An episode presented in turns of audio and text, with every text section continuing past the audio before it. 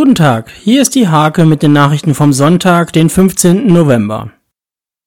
Knapp 700 Baumpatenschaften verkauft und mehr als 4500 Euro eingenommen. Das ist das stolze Ergebnis des Projekts, das am Freitag an Nienburgs Marion Dönhoff Gymnasium zu Ende ging. Angefixt durch den Kinofilm I'm Greta hatte die Hams die Klimaschutzagentur gebeten, doch einmal aufzuzeigen, wie auch wir das Klima schonen können. Ein Tipp, Wandfarbe auf Quarkbasis. Immer am 9. November wird in Nienburg der Elisabeth Weinberg Preis verliehen. Der erste Platz ging dieses Mal an die Oberschule Uchte für ihr Projekt Flucht und Ankunft in Deutschland. Seit 2013 gibt es im Landkreis das Ethikkomitee. Die Mitglieder bieten ihre Hilfe an, wenn Ärzte und Angehörige sich nicht einig werden und der Patient selbst sich nicht mehr äußern kann.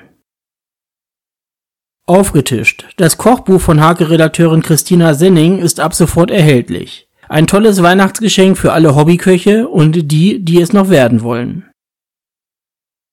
Diese und viele weitere Themen lest ihr in der Hake vom 15. November oder auf www.diehake.de.